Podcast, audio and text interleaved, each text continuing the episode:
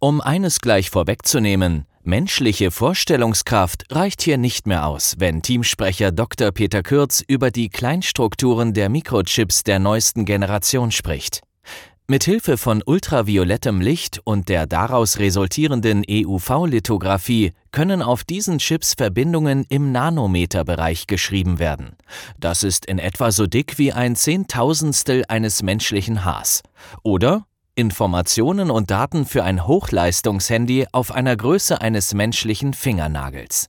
Wenn Sie in den nächsten ein bis zwei Jahren ein Smartphone kaufen, ein High-End-Smartphone, dann wird ein UV-Chip drin sein. Man kann auch weiterdenken, das wird für die nächsten zehn Jahre und darüber hinaus eine Schlüsseltechnologie sein, um Chips weiter zu verkleinern, um sie leistungsfähiger, energieeffizienter und auch kostengünstiger zu machen. Und das ermöglicht dann Erfindungen wie 5G, autonomes Fahren, künstliche Intelligenz, aber auch Dinge, die jetzt noch über unsere Vorstellung hinausgehen. Möglich macht es die Kooperation verschiedener Partner, anwendungsorientierte Wissenschaft sowie Optik- und Lasertechnologie auf Weltklasse-Niveau.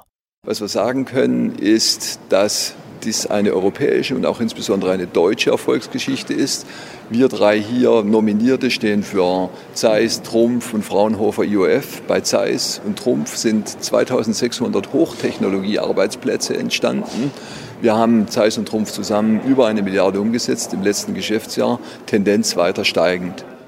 Deutschland wird bei der Entwicklung dieser neuen Chip-Generation dank Team 1, so viel ist heute schon sicher, die Nase ganz weit vorn haben.